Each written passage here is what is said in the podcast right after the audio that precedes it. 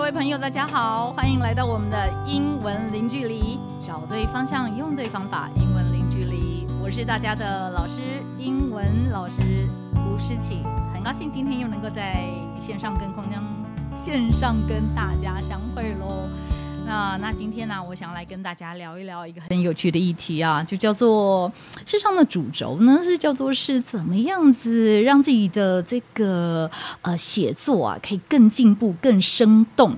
那写作更进步、更生动，一直是所有的人都很想要达到的一个功夫哦。那这个功夫呢，是怎么达成呢？我为什么会想要来讲这个呢？尤其是英文写作的这个功夫啊。那呃，事实上呢，这个要源自于啊在刚好在日。日前呢啊，怎么说啊？我日前呢、做了一件很有趣的事情，我带着我的孩子一起去参观很久未见的故宫。哎，我要来一下，叮咚叮咚！大家，你有没有去了这个最近才去了故宫？我操，我实在是太久没去了，才发现原来我们的故宫已经改头换面，而且里面呢、变得非常的动线非常的好。那正因为带着孩子去了一趟故宫之后呢，我回来啊就很想要了解一下那个故宫的国宝啊，各个的故事。然后呢，最近我刚好因为家里面我弟弟啊跟我介绍了一个很棒的线上借书的软体，他是在这个各个公立图书馆里面找到的。那很多我以前用的就叫做是那个什么云端的这种的载具 APP 啊，那他就跟我介绍两个。那这个云端图书馆，无论你今天用的是一个叫做 UDN 图书霸啊，读书霸 UDN 读书霸，或者是另外一个叫做 High Read。H I R E A D，那这两个这个 A P P 啊，download 的我我两个都下载了。那这两个下载之后，我就觉得哇塞，简直就是惊为天人呐！啊，为什么惊为天人呢？因为它里头的这个呃，跟我之前用的云端书库。比较不同的是，它现在的这个在使用者的界面上，我觉得更容易操作。那我觉得它里面的优点就是它有这两个都一样，看你要习习惯用哪一个。呃，它都会列出所有的图书馆，而且什么叫做所有的图书馆呢？就叫做是。还有公共图书馆、大专院校、各个学校的图书馆。公共学校图书馆包含哪一些呢？就有呃国家的图书馆啦，国家公共资讯图书馆啦，然后国立台湾图书馆、县立台湾图呃县市立的图书馆、文化局，还有什么分区资源中心等等。例如，你还可以在上头找到呃云林分区、台东县政府的台中分区等等。那更不要讲说各个级学校了，有大专院校啊、高中。职啊，国中小，那还有企业跟呃各个政府单位，只要呢你拥有了刚刚上述的每讲的一个的这个呃它的图书证，你都可以透过他已经帮我们建的捷径，然后就可以选你要的图书馆，输入你自己的读书证号，就可以进去借书，而且是云端借书。那再跟大家多讲一下，所以我就看到这个，哎，下载方式我觉得很方便，而且它的使用者的 APP 的那个界面呐、让我更容易浏览。所以的话呢，我就想说，哎，尝试一下借了，因为我自己本身有台北市的，还有新北市，还有国图。这个，那所以我想说，好啦，那我来接接看，呃，桃园市图书馆的。那果真呢，那各位各位各各位读者，如果你也想要申办别的县市的图书馆的证件呢，以我来申办桃园市立图书馆的网络办证为例，首先你就要知道第一个关键字叫做网络办证。所以的话呢，你就打你任何想要的县市图书馆，再加上。网络办证这四个关键字，然后呢，你就会找到人家的连接，对不对？点进去之后，通常都会有一个网页，那你就要填写一些基本资料。填写完毕，它通常还需要你审核，提供审核身份证件的相关资料佐证。我以桃园市的图书馆的网络办证为例。你的审核身份证件有两种，一个当然就是拿着你的证件去到柜台，亲临柜台给人家验证。那第二种，既然都网络的话，我当然是用 email 的方式，你就把你的身份证件呐、啊，例如有身份证的正反影本啊，扫描啊这个档案照片啦，或者是户口名簿正反呃的的正本影本，或者是户籍成本，或者是电子户籍成本。之类的，那像我就选择呃身份证的身份证的照片的档案，然后寄过去，它上面都会提供图书馆的服务信箱要寄给谁。所以话寄过去啊，虽然它上面写说哦需要三个工作天，可是我觉得我很压抑，我很快耶，我这样寄过去一审核，两天不到我就收到了，呃，审核通过。所以我在这个网络上借由这个网络图书馆可以借用书籍的这个账号就更多了，因为每一个馆的馆藏好像有点不同，所以的话呢，我就觉得哎，有一些书可以在这个图书馆找得到，有些书呃在哪里可以更方便，所以的话呢，我觉得既然拥有了这个丰富的资源，那我就会。也也推荐给各位听众，可以好好善用。那从这个图书馆啊，那我我要我要讲回来啊。那因为我带了孩子去参观了故宫，然后我就觉得说，哎呀，故宫怎么那么好玩呢？虽然我们我家小孩都很想去看那个那个那个那个肉啊，对不对？那个三层肉跟我们的翠玉翠玉白菜这个国宝，可是事实上故宫博国宝。国宝这么多，所以的话呢，我就借用这个刚刚提到的那个刚刚那两个云端图书馆，我就去借书。结果我借了什么书呢？我就借借了一本由作者邱建一先生啊，邱建一先生他在联经出版社在二零二零年出版的一本书，书名叫做《知道了惊叹号知道了故宫冒号国宝原来如此》。再一次哦，他的书名叫做《知道了故宫》。国宝原来如此，这本书，哇塞！我一看了才发现惊为天人呐、而怎么说惊为天人呢？事实上啊，我就是我没料到一本书啊，尤其是他这个邱建一先生，他用文字来描述，而且很少照片哦，他用文字来描述故宫里面的国宝的样子，让我在。觉得他的那个文字的描述的方式栩栩如生，而且生动到我一定非常想要一边看那个电子书，然后一边要去查查看他现在介绍的那个国宝真实的状况、真实的模样到底长怎样。那我就想要来先跟大家分享。呃，我记得它里头，它不但是每一个章节的那个章节的例的名称都非常有趣，而且非常符合现代人喜欢的一些呃呃这个。容易懂的讲法，例如他在讲的是呃唐代，我我举一个书法家好了，我就看到一个章节，他在介绍唐代书法的一个一个大家，叫做是颜真卿嘛。那我们都知道颜真卿他本来就是一个书法的专家啦，那他想要介绍的是颜真卿的《祭侄文稿》这一个书法作品，然后呢，他的标题叫做“写遗书跟写情书是不一样的”。哇，那当然，我就是被这个标题给吸睛吸进去了。那我就觉得说，他在写这个标题不但下得好，他连用文字介绍颜真卿他这一篇祭侄文稿的书法作品为什么好。这个邱建一这位作者真的文字功夫之了得，那我就现在来跟大家分享一下我看到那个文章的介绍啊。大家他在里头其实学说，大家觉得好的书法的定义是什么呢？通常啊，我们都满头问号，我们走进去故宫也自己看不懂。通常呢，一般人在看这个颜真卿的祭侄文稿，怎么看就是觉得是随随便便写的，很像是速写本信手涂鸦的，因为涂涂改改的嘛。没料到这一个祭侄文稿出自大师之手，而且还号称天下行书第二名。为什么是第二啊？因为第一名是王羲之的《兰亭集序》。好啦，那所以的话呢，这个。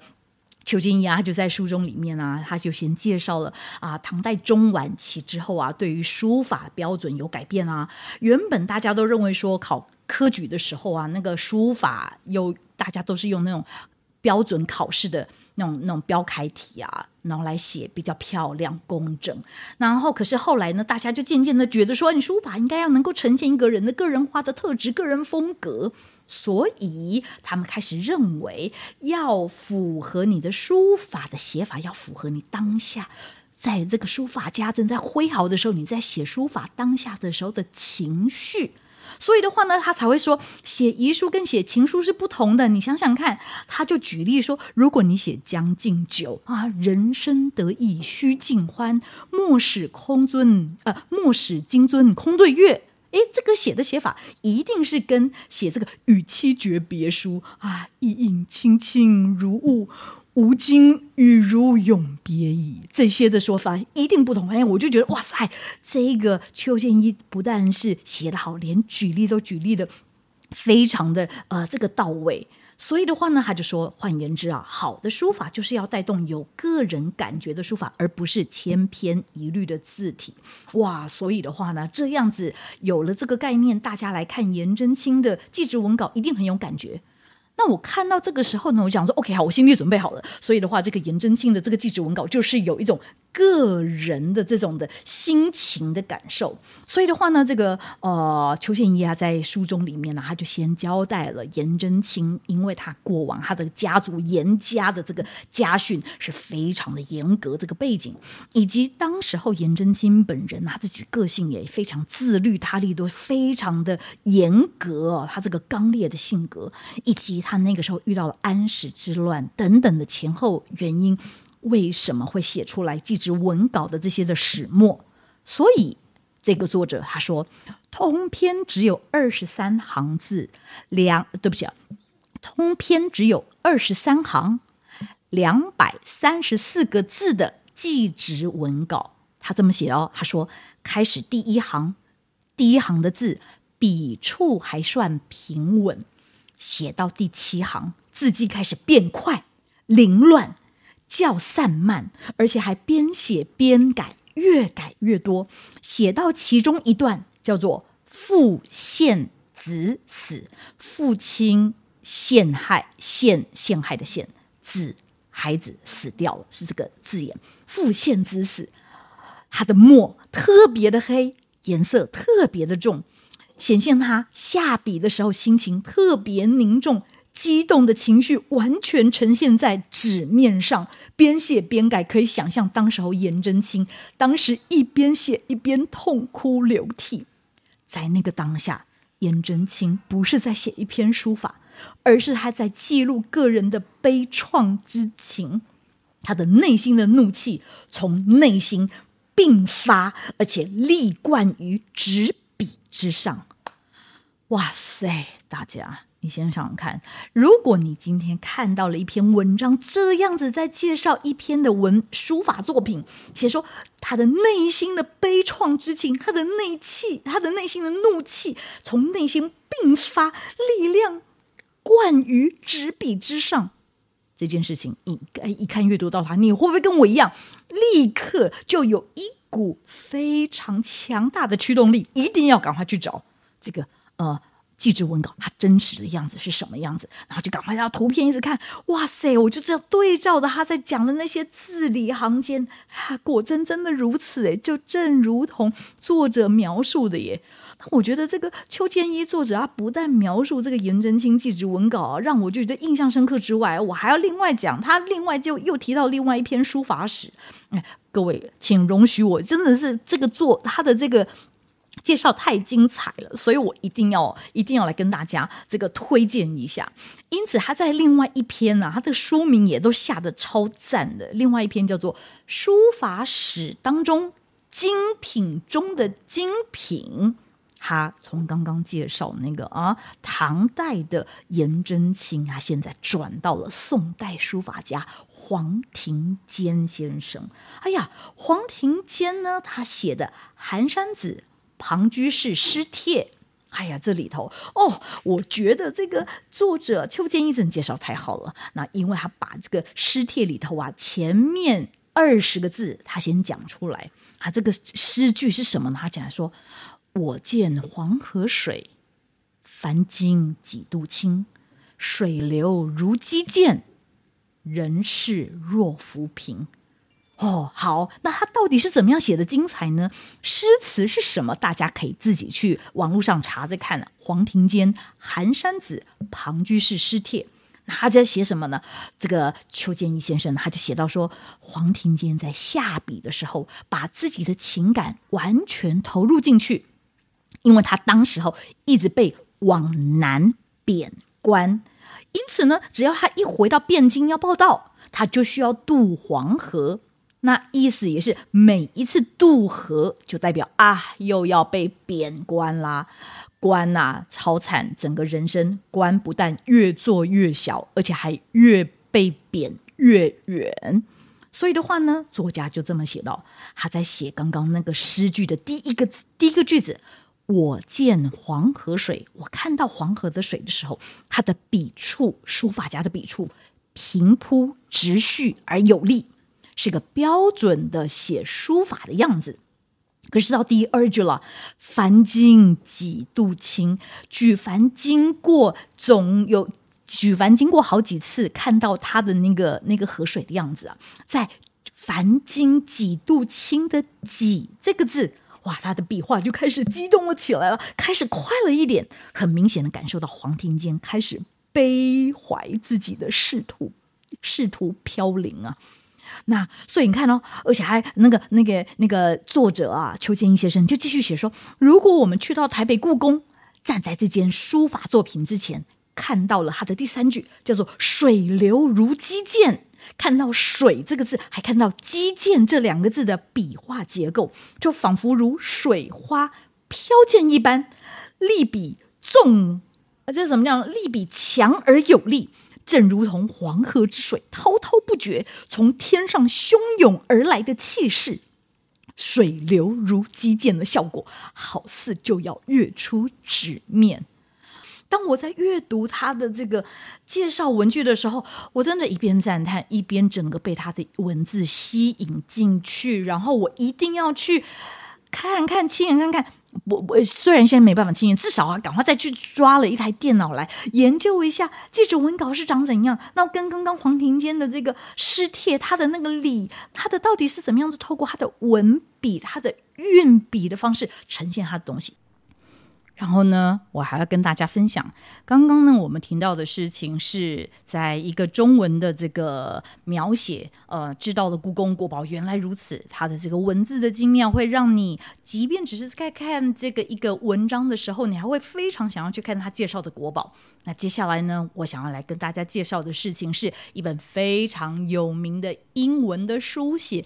一看到你就立刻吸睛，爱不释手啊！这个是谁呢？由 Louis L'Ors 写的《The Giver》，叫做是记忆传授人。这个记忆传授人呢，也是非常许多英文老师的最爱。哎呀，心头好啊，简直是第一，有他第一没有第二啊！正如同我为了要在准备这个 podcast 的文稿呃的这个文稿啊，我才拿了他一下，随便从中间看，然后结果惨了，我就继续继续看下去，因为即便已经看过了，再看他一次，还是觉得非常的吸睛。我接下来呢，想要描述一下其中一段 Louis Lawrence 他描述。他的这个里头的主角小男孩，那那个小男孩呢，第一次啊接受到了老人要帮他上课。那他们要上什么课呢？因为在那个在这个想象当中的这个城镇里头啊，每一个人的设计。跟他们的理念都是说我要朝平等前进。那为了创造这个出来平等呢？啊，什么意思呢？啊，大家都一样一样。他在这个小说里面的命名叫做 The Sameness，Same S A M E N E S S。那既然要达到 The Sameness，要做到什么事情？一啊，你没有颜色的选择，大家都一样的灰阶的灰扑扑的，那有就就就不会挑来选去啦。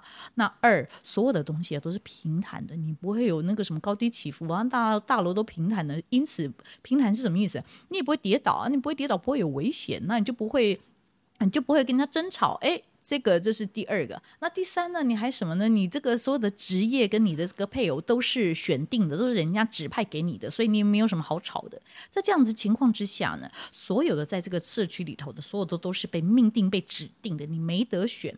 那唯一能够拥有选择权的，只有一个担任这个角色的人，叫做 The Giver。The Giver 要万中选一啊！那老的这一个 The Giver 呢，想说：天哪，我的年纪已经这么大了，我一定要赶快找到一个可以继承我工作的人。所以的话，就是男主角小朋友十二岁，这个孩子被选到了。所以我现在要讲的这个场景是老人。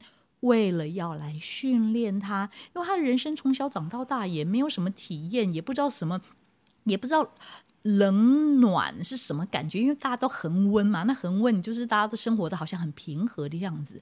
那老人说：“天哪，我讲什么都不知道，讲太阳你也不知道，讲月亮你也不知道，讲高低起伏你也不知道，讲冷暖你什么都不知道，不行，这样不行，我一定要让你一刚开始懂得。”感受，我要把这个记忆传给你。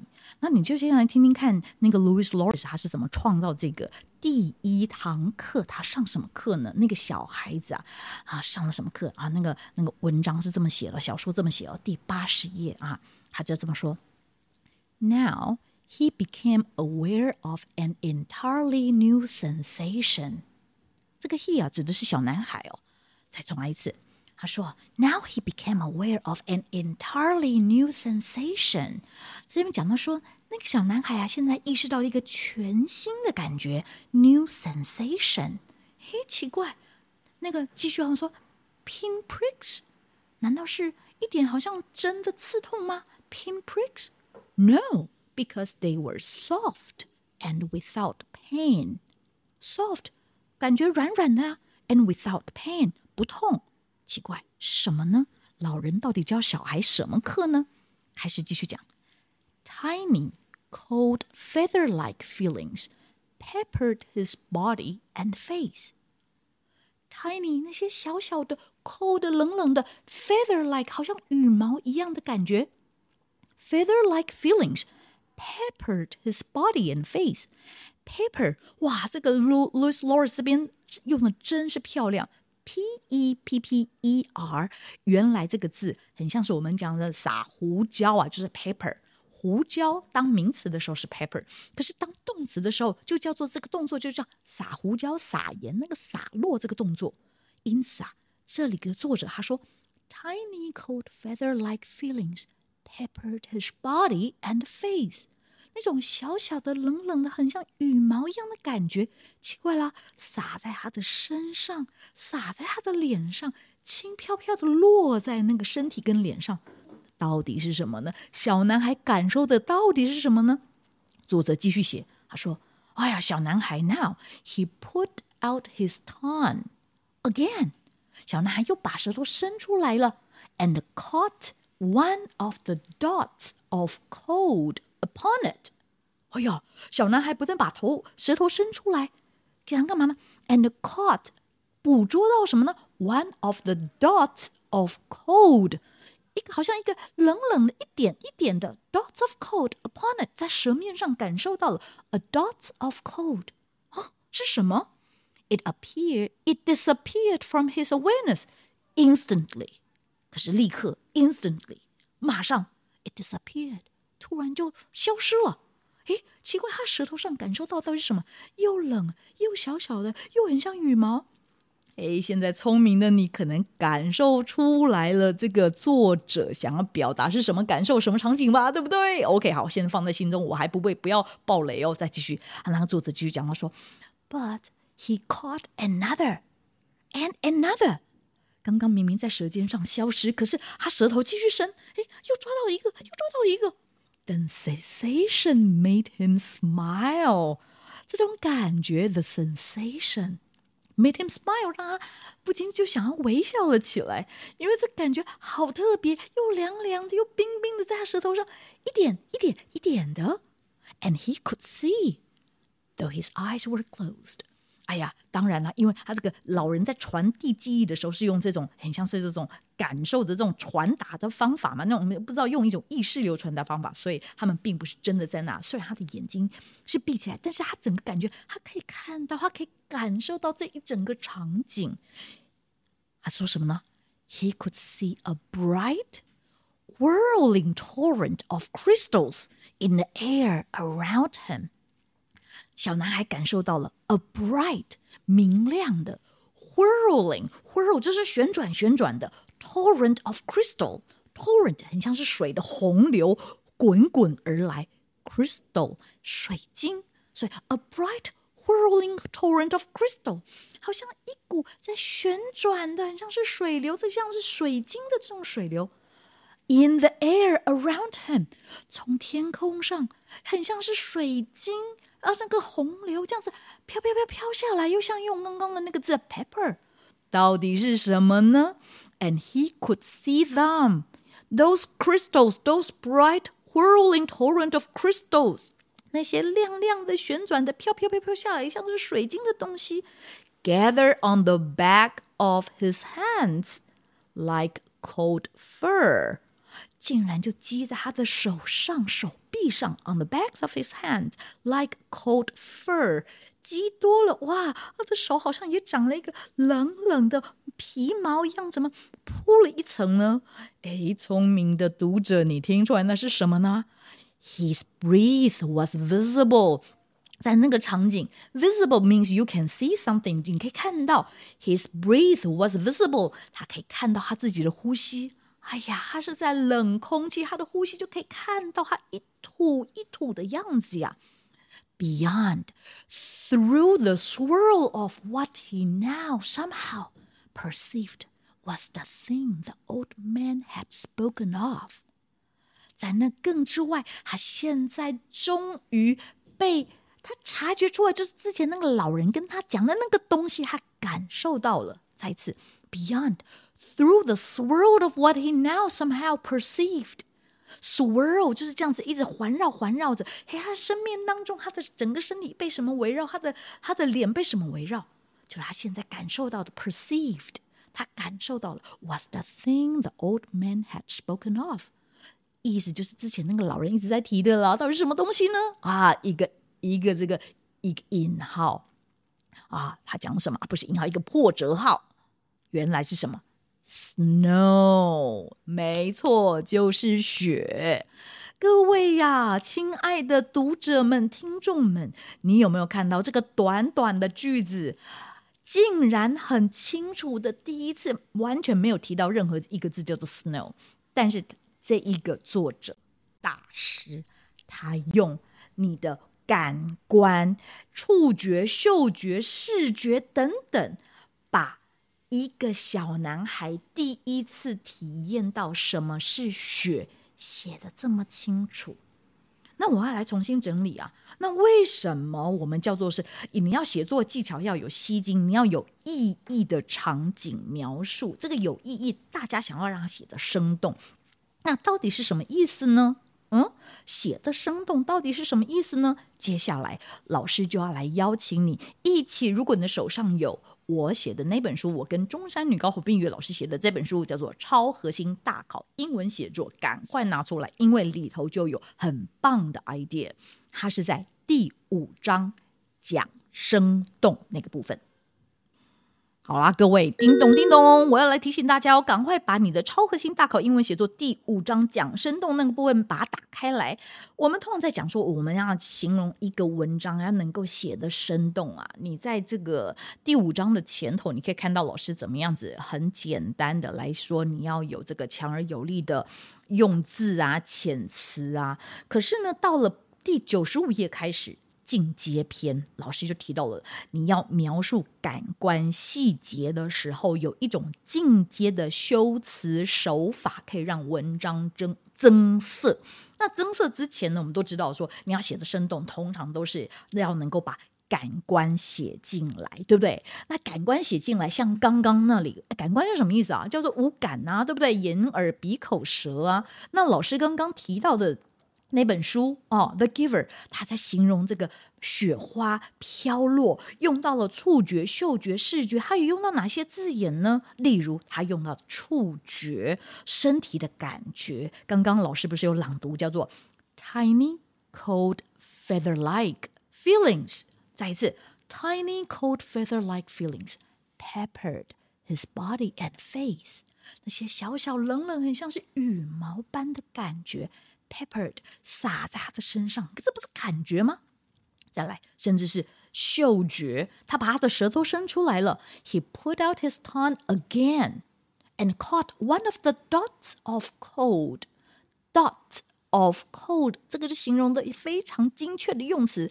一个冷冷的一点一点一点的，到底是什么呢？在他的舌面上，这是嗅觉感觉了。这这这这不不是不是嗅觉，更正。Taste 这个是这种尝起来的这种像是味觉一样感受到的感觉，不是嗅觉，是 taste 是味觉。那再来呢？视觉，你可以看到什么视觉？他刚视觉描述有什么？A sight。好了，他就说 He could see a bright whirling torrent of crystals in the air around him，感觉很像是有那种什么水晶般的一整个旋的气流飘在他的空中。这也是形容感觉他是看到这样子的，所以呢，最后他还有也是手上飘落的那个那个那个雪花落在手上，这个是触觉啊。He could see them gather on the backs of his hands like cold fur, like cold fur，飘在他手上的感觉像是什么呢？Like 用使用是 like，像是 cold fur，就像是一个那种冷冷的皮毛。嘿，老师把这个字留在最后，like cold fur，因为通常当你没有办法描述清楚，你会想要把你感受到的一个抓了一个具象化的东西来把你写得更精彩。所以的话呢，这就是老师在超核心大考写作第五章讲生动的进阶篇，有一种修辞手法可以让你的文章增色。怎么做？它就叫做运用明喻。我们都知道，比喻法有两种，一种叫做明喻，一种叫做暗喻啊，各位对不对？那明喻呢，就是明着来，在我的嘴巴里面，在讲话的时候要有什么呢？我呢会想要使用到像是啦，就比如说啦，所以英文会用到 like 像或者是 as 这种的用字。所以的话呢，会把有感觉有共同特征的这种不同的事物连在一起，你的句子呢会变得很具象化，又生动又有趣。那所以的话呢，啊，比如说啊，那我们用这种相似比喻的例子啦，那呃，在这个举例来讲，我们讲说，哇，他的微笑就像是这种在阴天一道阳光一样，His smile was bright。原来只有这样讲，他的微笑很亮，His smile was bright。那如果你用比喻法，like 把像放进去，像是阴天里头的阳光，一道阳光。His smile was like a ray of sunshine on a gloomy day。再一次，His smile was like a ray of sunshine on a gloomy day。哇塞，那你不是把你的这个写作层次提升吗？他的微笑就像是阴天里头的一道阳光。那再来讲简单一点，如果我们形容一个人呢很忙，简单讲就叫做 she was busy。那可是通常我们会把忙用什么东西来跟它串联起来呢？嗯，大家想起来了吗？叮咚叮咚，哎，没错，就是蜜蜂啦。所以的话呢，形容哦，他跟蜜蜂一样的忙，忙在这个花园里面团团转。He was, she was as busy as a bee，对吧？然后呢，可以多延长讲一点。Bustling around the garden. She was as busy as a bee bustling around the garden. 那回过头来，如果你手上有书，第九十五页，老师在书上里头也提供了两个句子啊，啊很多个句子啊，其其中举两个来讲。比如说，你形容下雨过后的街道像是宝石般的闪闪发亮。哎，你看，我们用到的就是视觉哦。The street glistened like jewels. After the rain，你看，the street glistened 到这边原本句点闪闪发亮，但亮的像什么一样呢？Like jewels，像是宝石。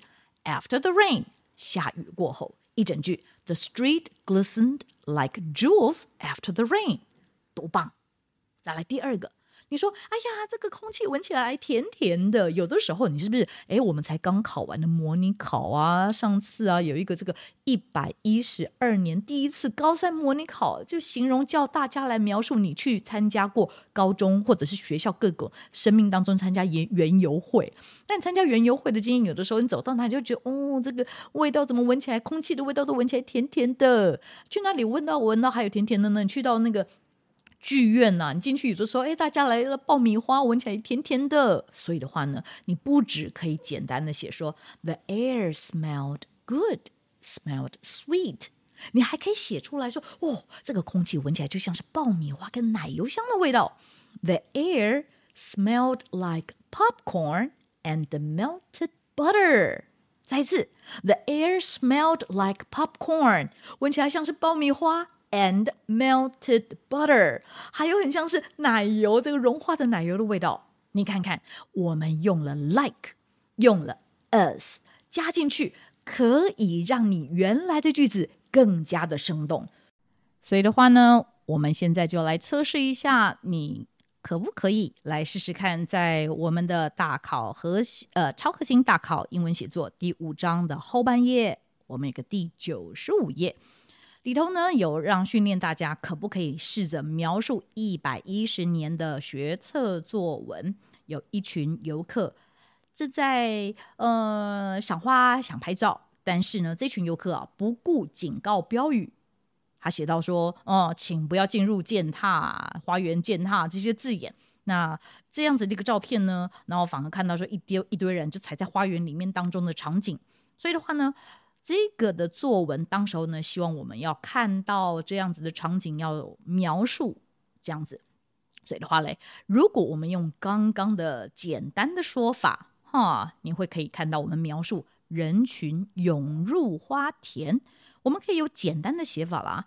简单写法，第一个，比如说，嗯，大家都都进去花园里面呢、啊，花田里头可以写，A lot of people went inside the flower field。再次，A lot of people went inside the flower field。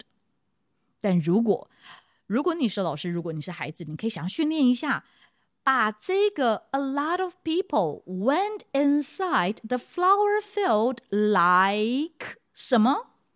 哎，人挤进去像是什么一样啊？像是一样那挤在里头，人好多哦。如果我写说像是蚂蚁一样呢？啊，挤好多人哦。你可以写 a lot of people went inside the flower field like ants。Ants like ants，像蚂蚁一样。那如果你把 went inside the went 改成精确用字，诶，这个精确用字就是在我们这本书里头有提到有哪些字的列表哦。像是你可以写 A lot of people swarm inside S W A R M，更精确的就是挤进去 swarm inside the flower field like ants。那你看多生动。 那如果你还想再写更加长 like ants 是。怎样的 ants 怎样的蚂蚁啊？就像是一群呐、啊，这个忙忙碌碌的蚂蚁啊，可以写 People swarm inside the flower field like a bustling colony of ants. Bustling, hustle and bustle, bustle, bustling, B U S T L I N G. Bustling 形容很忙碌的，colony 是指那一群的意思啊。Like a bustling colony of ants，哇，一群庸庸碌碌的这个蚂蚁就在那边挤在一起。当你用这种字眼来形容，通常就感觉这个意象不是很好了。你做了这样子的开头，就知道你对于这个的这样子的感受是给予有一点偏负面的意象。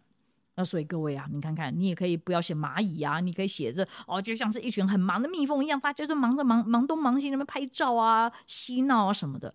所以你可以换成啊，people fill the flower field，整个挤满了 fill，对不对？F I L L，people fill the flower field like a buzzing hive of bees，buzzing，B U Z Z 加 I N G。Buzz 不是嗡嗡叫吗？Buzzing hive of bees 就像是那些那些啊，这个这这一群一群的这个嗯蜜蜂一样。所以各位，你看看，我们利用大考写作，回到了在第五章里头有感官，感官的书写。能够写的通常是先从简单，那简单的写要开始描述的是你看到的东西，所以我们刚刚也描到描述到的是人群涌入花田，这是描述你的景象。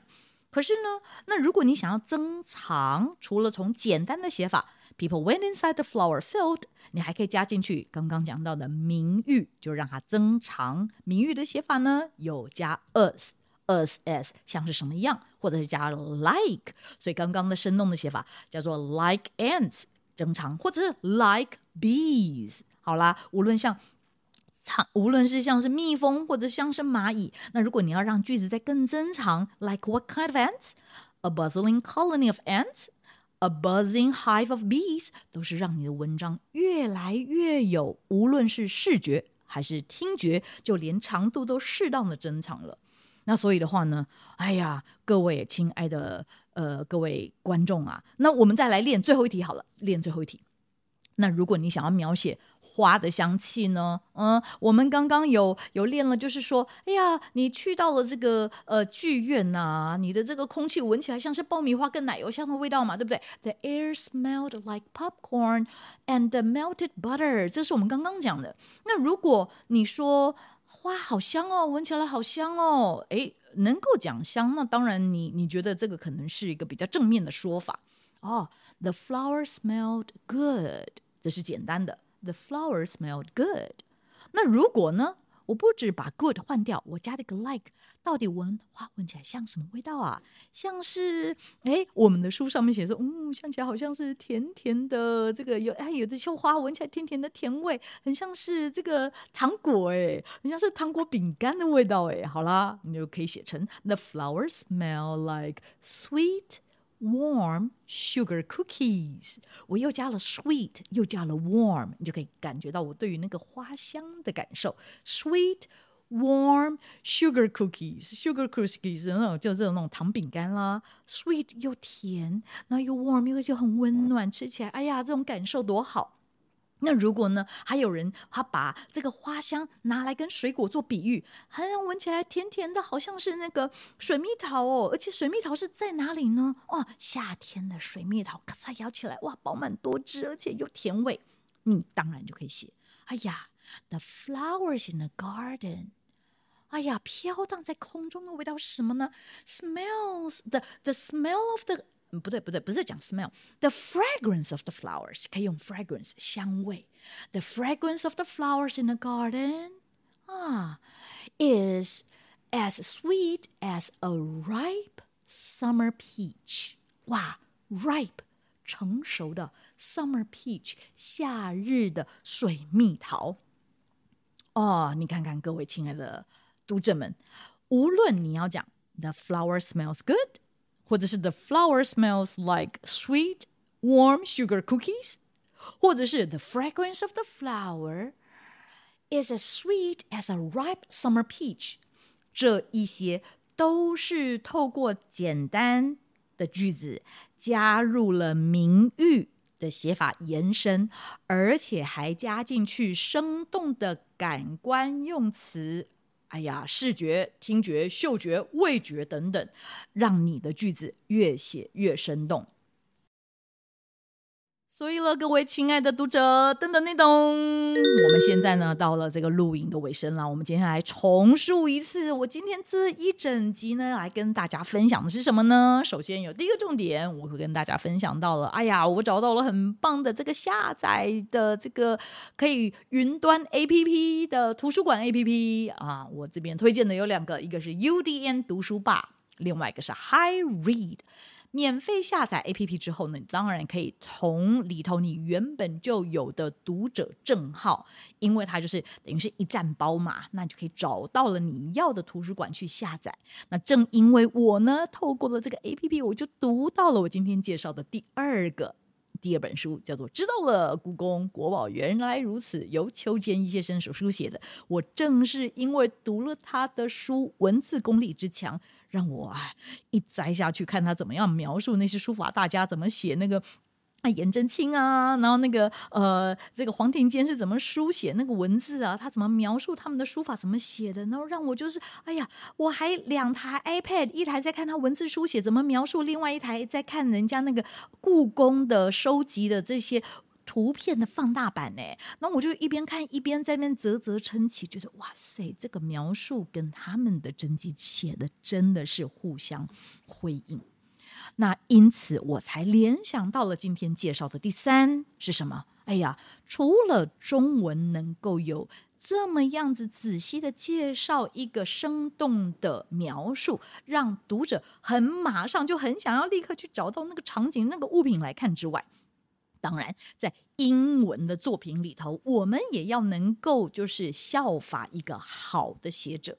今天老师在这个网络上面，我在今天的 podcast 里头，我提供的就是《The Giver》，Lois Lawrence 写的《The Giver》这本这么棒的书。他在第八十页、八十一页提到了他第一次帮小男孩里头男主角小男孩上课，对不对？他上到了原来从这个记忆传输来，那个那个脑意识传来给我，我从来都不认识下雪 （snowflakes） 雪花到底是什么模样。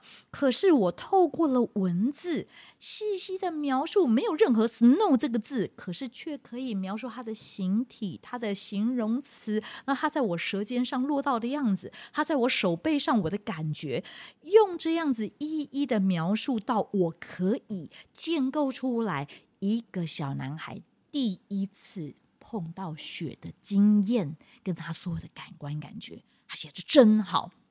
再来，不但是人家文字上的强韧，但是是用简单的文字哦，简单的文字加上了精彩的书写手法。他在文字的最后一段。哎呀，他就提到了这个叫做明喻的写法，因为他不是写到吗？啊啊、uh,，He could see the snow gather on the backs of his hands like cold fur。所以讲到这个 like，我也顺带提到了我们的英文写作书里头第五章讲生动，所以我们就练习了讲生动里头的进阶篇，明喻可以有哪一些字词的生动写法？从短的。到中间的，到更加长，一个一个积累的写法，原来是可以怎么样子写下来？各位亲爱的读者呢？啊，我们今天啦练习了这么多，事实上呢，我的结论就是要用细腻的描述来描写感官细节，你会越的变得越来越灵活，充满想象力，让人在阅读时候的头脑理解跟各种感官会产生微妙的连接。所以呢，无论是我细读了这个，呃，邱建义先生对于各个国宝作品的描述，我会一边忍不住的去查阅这个故宫网站资料库啊，或者是我一边看到这个 Louis Laurie 这种名家哦写出来的生动小说，哎呀，这个 Giver 就是我第力推的第一名的必读作品。所以我也邀请大家善用我们的超核心大考英文写作的书，提供清楚的五个。感呃五种不同的五五感单字列表里头呢，除了有一个一个描述感官细节的句子写作练习，最后还加入了不同的写作技巧。哎呀，今天还有再加到今天介绍的这个明喻的写法，让你的文章啊也能够就正如同我们第五章的标题写生动一样，让你越来越写得生动有趣。好喽，各位亲爱的读者，各位亲爱的听众。找对方向，用对方法，英文零距离。感谢大家今天呢，在这个连假之后还愿意花时间听老师在线上跟大家说说我最近的发现以及最近的新学习。希望你未来也能够越来越进步喽。我们下次再见，拜拜。